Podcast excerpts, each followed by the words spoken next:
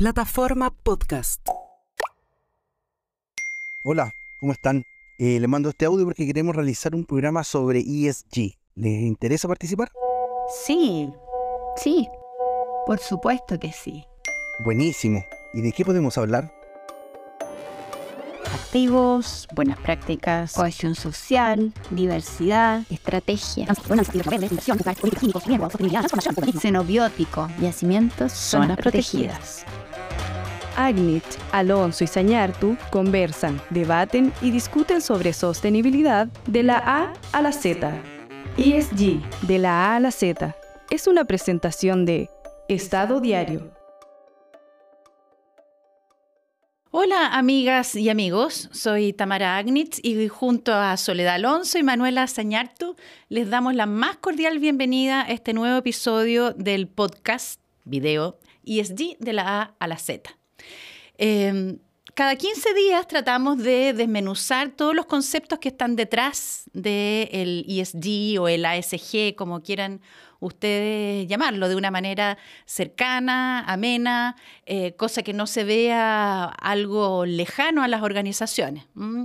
Eh, recordarles solamente que nos pueden encontrar en YouTube también nos pueden encontrar en Spotify, en Apple Podcast y todo eso en la plataforma de eh, Estado Diario.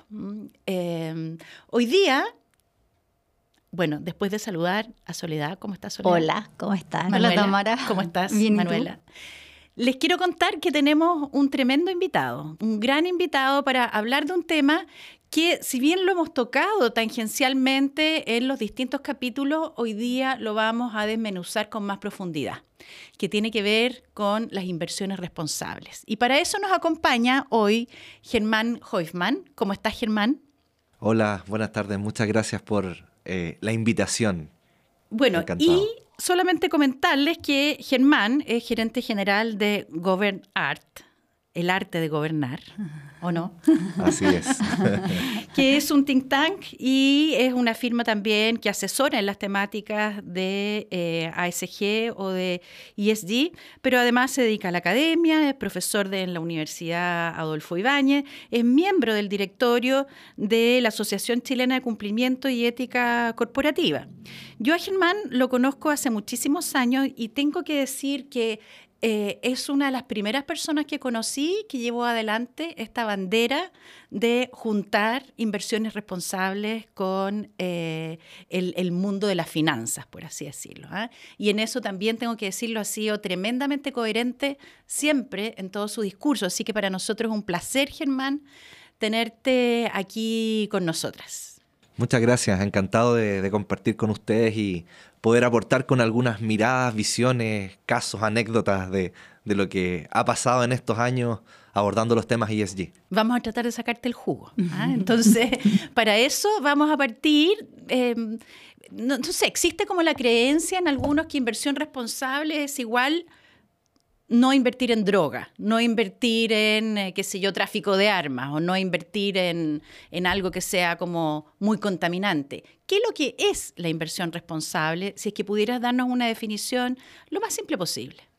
Súper. Eh, creo que una, una, muy buena forma de entender lo que es la inversión responsable es eh, cómo en una inversión tradicional, donde alguien que espera un retorno por esa inversión, ganar dinero por esa inversión, se ve enfrentado a incorporar en esa fórmula de cálculo de ese monto, ese retorno que espera recibir, se ve desafiado a incorporar ciertos aspectos que tradicionalmente no se incorporaban en esa fórmula. Eh, quizás el más evidente desde hace más o menos una década es el factor relacionado con los temas ambientales y particularmente cambio climático, eh, pero hay otros factores, además de cambio climático, que, afectan el valor de una inversión.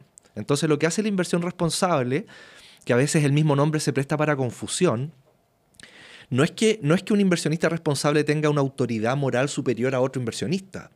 Es tan simple como que su responsabilidad, su responsabilidad la ejerce incorporando estos factores de riesgo que afectan el retorno a la inversión en la fórmula de cálculo. Entonces, si antes no era relevante, por ejemplo, eh, que un inversionista se preguntara qué pasa con las prácticas eh, de una empresa en relación a sus proveedores o qué pasa de las prácticas de una empresa en relación a sus propios colaboradores. Hoy día esos elementos, el, el que una empresa no lo considere, son un factor de riesgo para el inversionista que invertiría en esa empresa. Y esto se va desmenuzando en distintos tipos de inversiones. Yo hablo de empresas, como por ejemplo una FP es inversionista minoritario en empresas que están listadas en bolsa, pero esto también está en el mundo del capital privado. Si yo quiero, por ejemplo, tengo dinero y quiero invertir en algún negocio, yo también podría decir, bueno, este negocio que es agrícola o que es extractivo o que es de retail, bueno, ¿cuáles son estas cosas, estos factores que podrían hacer que esta inversión que yo espero un retorno pueda verse afectado generalmente en el mediano y largo plazo? Tú nos mencionaste, Germán, eh, el ámbito privado, es decir, las empresas que tienen un rubro específico, pero también inversionistas concretos. ¿Y los gobiernos? Los gobiernos también. Los gobiernos incorporan eh, los elementos eh, ambientales, sociales y de gobierno corporativo, generalmente en la emisión de bonos soberanos que tienen ciertas características. Primero, el gobierno asegura que los fondos levantados con ese bono son destinados a proyectos que tienen un impacto a través de infraestructura, a través de políticas sociales, pero tienen un impacto o social o ambiental. Y lo que ocurre con ese tipo de bonos que es bien interesante, porque esto bastante tímido a nivel nacional en Chile, pero lo que ha ocurrido con, bonos que se han emitido en, hace menos de cuatro semanas en Chile, es que la demanda que han tenido, la convocatoria que han tenido, esta emisión de bonos ha sido extraordinaria, ha superado todas las expectativas. Entonces, al parecer, hay un, hay un inversionista que no es solo este responsable, inversionista mundial, global, que está considerando el riesgo país, el tipo de bono, el destino de los fondos, el impacto que van a tener en el desarrollo de un país estas políticas públicas que consideran aspectos sociales o ambientales. Eh, y antes de darle la palabra a Manuela y a, Soledad, solamente para recordarles a nuestra a, quienes nos están viendo y a quienes nos están escuchando, que cuando hablamos de principios ESG, eh, e estamos hablando finalmente de desarrollo sostenible. ¿Y qué es lo que es el desarrollo sostenible? No comprometer el futuro con las acciones que se están adoptando hoy. ¿Ah? Entonces, eh, eso ya vemos que hay mayor conciencia eh, en todos los actores del ámbito eh, económico. Y, eso tiene que estar súper, súper, súper presente. No sé... Sí, a mí me gustaría, bueno, respecto a tu definición, si existen algunos criterios que guíen, criterios claves, digamos, para definir eh, una inversión responsable. Y te lo comento porque, no sé si sabes, nosotras tres nos dedicamos al ámbito del compliance y tenemos como una obsesión con temas de ética y transparencia y creemos que en estos dos temas hay una relación como inquebrantable. No sé si... Sí. Eh, a ver, como, como grandes definiciones. Eh, históricamente del ESG, lo ambiental, social y gobierno corporativo, históricamente ha habido una preponderancia, un sobrepeso, por así decirlo, del factor del governance. Es decir, los inversionistas que se aproximaron a esta forma de invertir entraron a este análisis mirando prácticas de compliance, governance, transparencia, ética. Esa es la aproximación histórica. Y, aquí lo conecto con lo que decías tú, Tamara. Eh, los primeros inversionistas responsables tienen un origen religioso, porque eh, las iglesias invierten. Y las iglesias, en el año 1800, decidieron dejar de invertir en ciertas industrias que estaban conflictuadas con sus valores y principios, como por ejemplo la producción de alcohol, eh, negocios que tuviesen que ver con apuestas o juegos de azar. Ese fue el origen de la inversión responsable, o sea, tuvo un origen de excluir inversiones. Pero obviamente hoy día, y, esto está súper también probado, eh, la inversión responsable y la estrategia de inversión responsable que casi no se usa en el mundo es la de exclusión. Lo que hacen los inversionistas es que dentro de, una variedad de eh, elementos para considerar, subponderan o sobreponderan, subponderan los que quieren castigar, sobreponderan los que quieren premiar dentro de un portafolio de inversiones. Entonces, en general, excluir industrias no se estila como inversión responsable. Claro, hay algunas que casi de manera natural deben quedar fuera, no sé, como la pornografía o... Hoy día, hoy día, hoy día hay eh, eh, índices de mercado vigentes hoy día. Por ejemplo, hay uno famoso que es de MSCI, MSCI, que se llama algo así como MSCI eh, Religious Values Exclusion. O sea, excluye a partir de ciertos valores religiosos que para distintas religiones todavía están vigentes y no se mete en eh, producción de pornografía, alcohol, tabaco, etc. Eh, pero la puerta de entrada histórica es el governance. ¿Y por qué? Es, bien sencillo, ¿ah? porque eh, cuando yo entro como inversionista, por ejemplo, a una compañía, generalmente no entro como el controlador, entro como un accionista minoritario. Y uno de los riesgos que tengo como inversionista es que quien tiene el control tenga prácticas de governance, de cómo gobierna la compañía, que son para ponerlo un poco en, términos anecdóticos, como dueño de fondo. Yo hago lo que quiero porque es mi negocio y como yo controlo, a mí no me importa el efecto que tienen mis decisiones en los minoritarios. Entonces, quien entra generalmente a hacer inversión responsable, entra mirando con mucho cuidado transparencia, ética, compliance, el governance.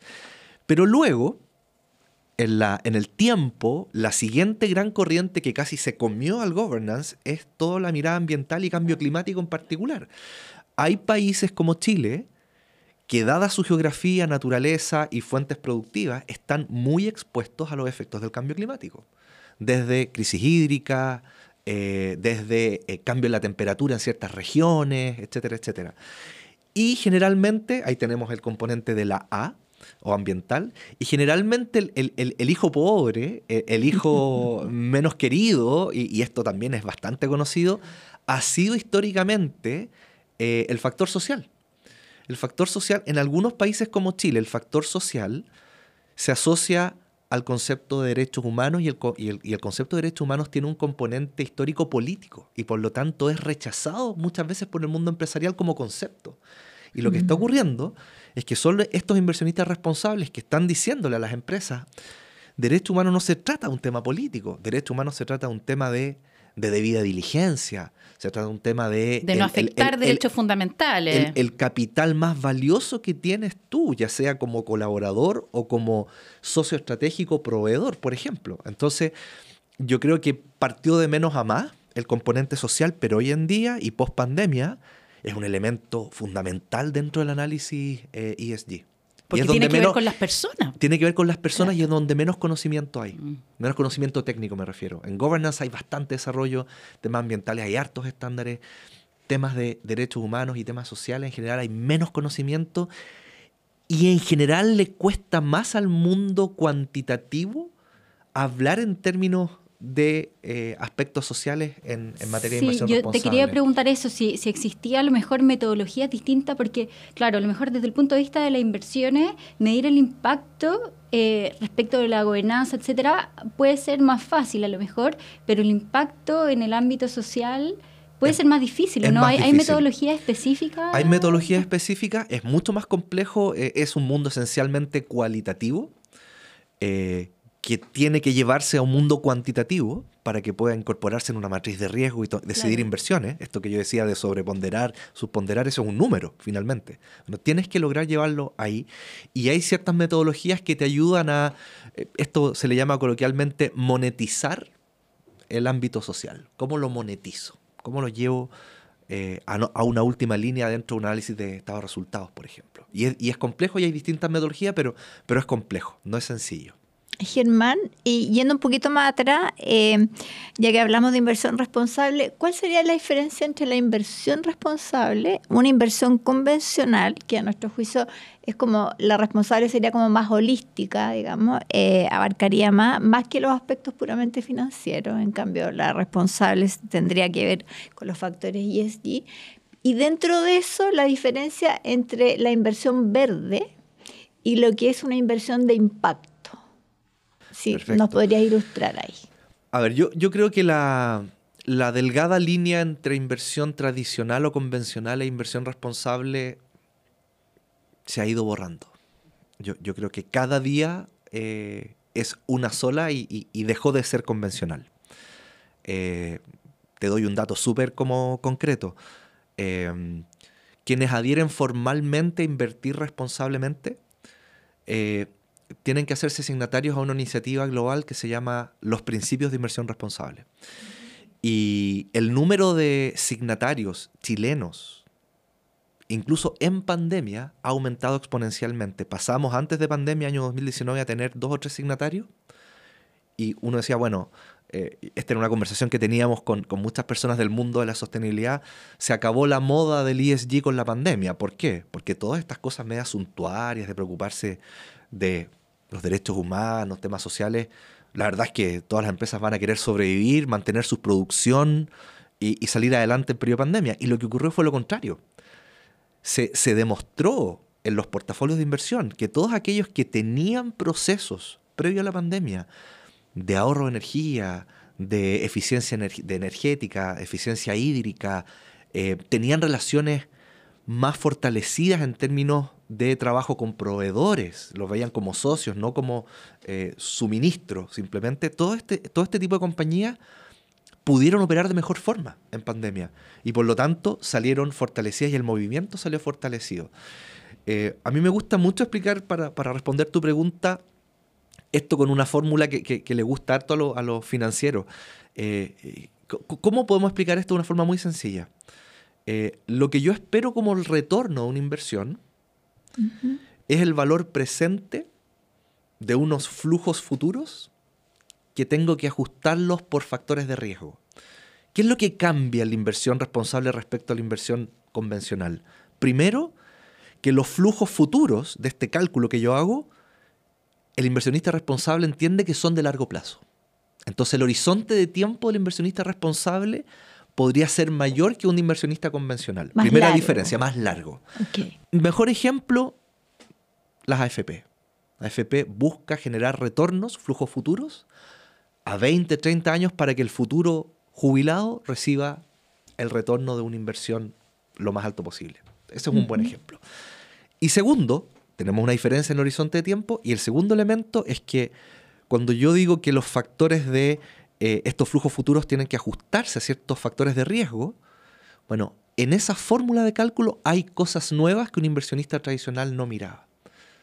Desde cambio climático, derechos humanos, uso de información privada de clientes, relaciones comunitarias, en general, cada, agencia, cada inversionista tiene sus propias metodologías, pero en general se mueven, el, el ESG se mueve entre 30 y 40 criterios nuevos que se suman a la fórmula tradicional de hacer inversiones. Es que finalmente eh, se han dado cuenta que todo eso que antes lo veían como como a lo mejor como muy hippie, eh, termina teniendo sí o sí impacto en lo financiero. Tal cual. Es decir, no solamente es eh, el, el, tema del costo, ¿ah? sino que hay también avances bien significativos para tratar de identificar cómo podemos medir ese costo ambiental, por ejemplo, en nuestro estado de resultados. Y finalmente igual termina teniendo efecto en la, en la última línea. Tal cual. Y, y, las, y las diferencias eh, se van dando en base a tus preferencias como inversionista. Por ejemplo, si tú eres un inversionista que tiene preferencia por invertir en ciertos sectores, del tipo extractivos, forestal, salmones, minería, en esos sectores, dada, tu preferencia como inversionista, probablemente hay unos componentes de este set de 30 o 40 elementos de riesgo que son más evidentes. Y ese es el concepto de la materialidad. Entonces yo podría decir, mira, yo como inversionista, como estoy en el rubro extractiva, yo soy un inversionista que tiene un sesgo en lo verde o en lo social desde el punto de vista de relacionamiento comunitario, porque sé que si yo invierto en empresas o en proyectos que no se preocupan, hablemos de lo verde, no se preocupan, por ejemplo, con la comunidad.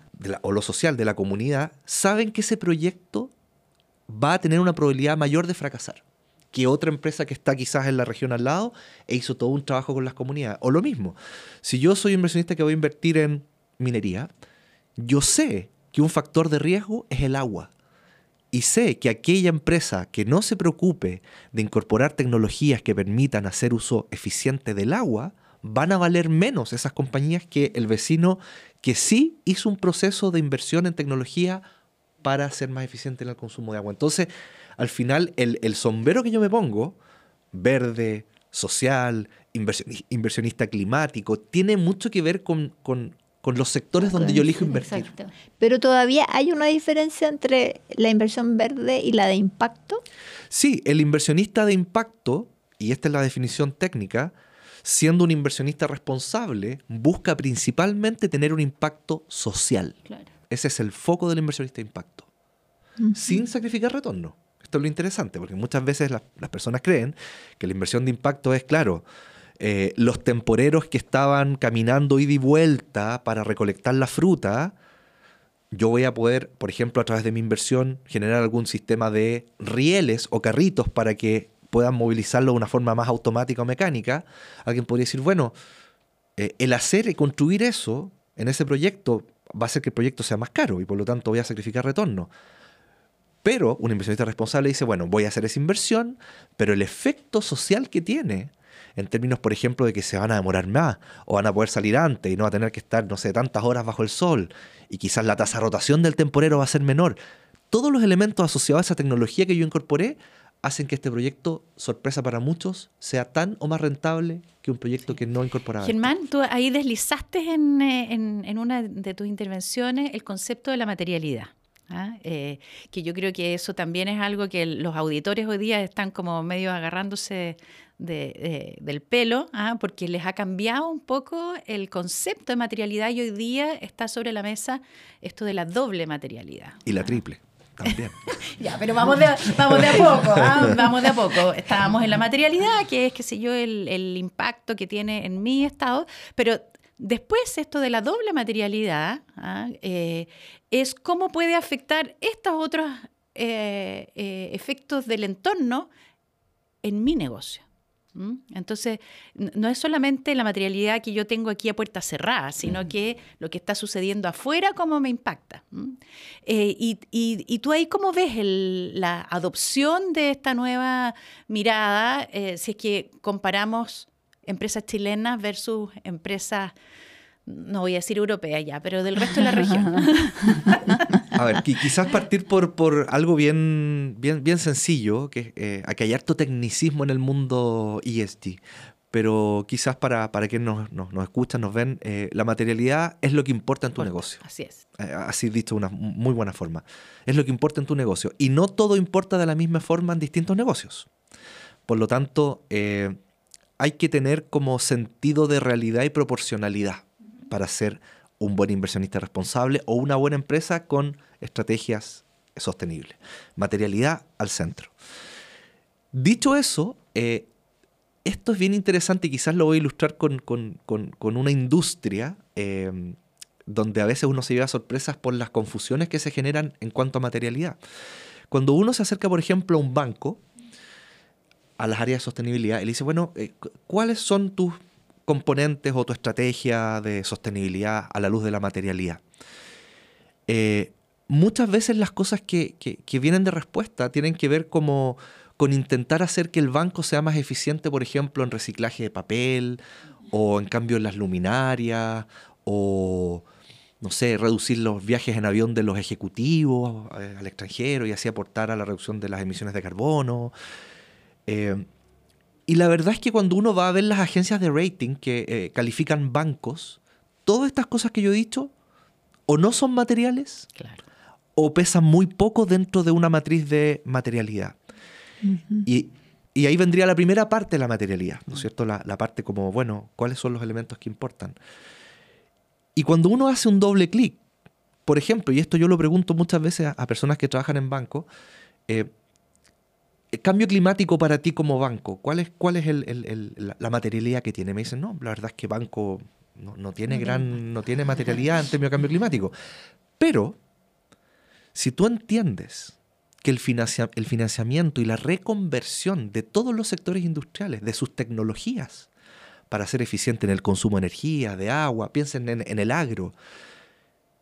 ¿Qué es la materialidad y qué es el cambio climático para un banco desde el punto de vista de cambio climático? Yo siempre lo digo, es la mejor oportunidad que ha tenido en los últimos 60 años de historia la banca. O sea, el que va a poder reconvertir tecnología y financiar sectores industriales y hacer que sus créditos no estén en riesgo, va a ser la banca. Entonces, cambio climático es un tema gigantesco en banca, pero es un tema gigantesco por las oportunidades que tiene para el negocio de la banca. No es en sí mismo el cambio climático, un banco va a desaparecer porque, porque hizo mucho calor. No va a ser así. Es todo lo que está asociado al lado de materialidad indirecta.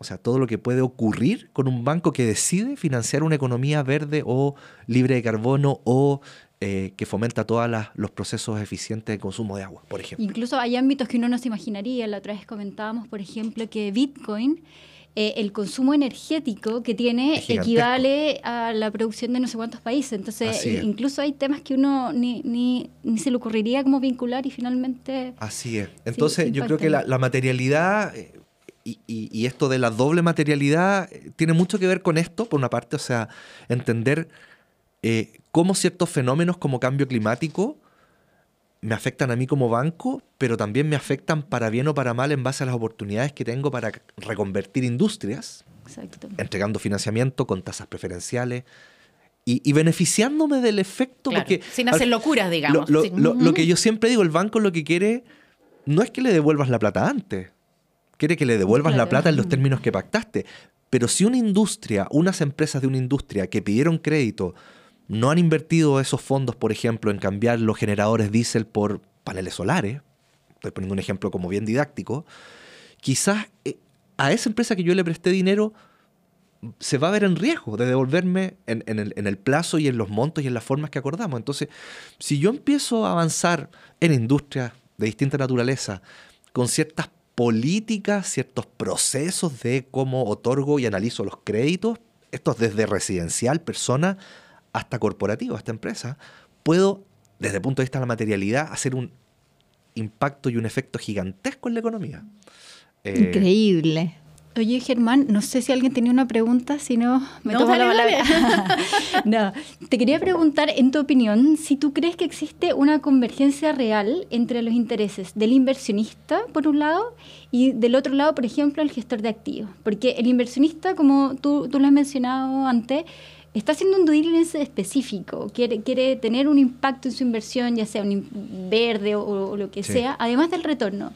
Eh, y por otro lado, escuchaba el otro día una entrevista en Bloomberg que decían muchas veces los gestores de activos lo que están buscando o evaluando son riesgos, incorporando los factores y así, pero finalmente es riesgo. Eh, y además que hoy día, y, otro tema que también hemos tocado en varios de los capítulos, es el greenwashing, y que en el fondo hoy día llevar la etiqueta ESG la lleva un poco. Entonces, ¿qué, qué, qué piensas tú? ¿Existe realmente esa esta, esta conversación. La firme, esta, conversación es, bien compleja porque al final tiene que ver con, a mi juicio, con dos elementos. Lo primero, eh, ustedes conocen las ballenas que andan en el mar. La ballena, uno de los seres más grandes que hay, se alimenta de un camarón casi microscópico que se llama el, krill. bueno, en, en el origen de todo lo que tiene que ver con ESG está ese plancton o krill que es el acceso a data, a datos, ESG. Yo no puedo hacer inversión responsable si no puedo acceder a datos concretos, trazables, comparables, en temas ambientales, sociales y de gobierno corporativo. Cuando hablo de datos hablo de, números, ¿ya? Números que, que, tienen que estar generados para poder ser comparados. Porque si yo tengo que decidir en retail entre seis compañías que tienen operaciones de retail en Chile, ¿cómo sé yo realmente por cuál eh, decido sobreponderar o subponderar? Bueno, tengo que tener datos, ¿ya? Y eh, el dato no está eh, disponible per se. El dato muchas veces, y aquí empezamos al segundo elemento de mi análisis, el dato tiene que ser muchas veces generado, tiene que ser levantado por alguien, alguien que analizó, alguien que miró, que comparó, que creó un modelo, unos parámetros y pudo decidir. Eso es caro, eso es caro. Tener a personas formadas, especializadas, para que analicen datos y puedan generar estos modelos y comparar, eso es súper caro. Mm. Y eso, desde el punto de vista del inversionista, se llama inversión en estrategia activa. ¿Cuál es el gran problema? Eh, y esta es una discusión que, que no es ningún secreto, hay inversionistas importantes en el mundo que se llenan la boca de que son inversionistas responsables ESG, y cuando tú vas a ver sus estrategias de inversión, el 90% de los activos bajo gestión, 90%, siguen estrategias de inversión pasivas. ¿Qué significa eso? Que no tuvo a un grupo o un ejército de analistas haciendo el trabajo de ir, mirar, comparar, leerse las memorias, generar un modelo, sino que simplemente dijo, hay un instrumento financiero que alguien creó, yo asumo que alguien hizo ese trabajo de forma muy profesional, y yo me voy a acoplar, me voy a, me voy a hacer una estrategia que se indexa a esos instrumentos que alguien creó y que al parecer, y ahí está la gran pregunta, tienen un sello responsable. Entonces, ¿qué es lo que ocurre? Eh, por un tema de capacidades, muchos gestores de activos siguen estrategias de inversión pasivas. ¿Son responsables? Sí. Y la pregunta es, bueno, pero ¿cómo tú haces inversión responsable si tú simplemente te sumaste a un instrumento que otro creó?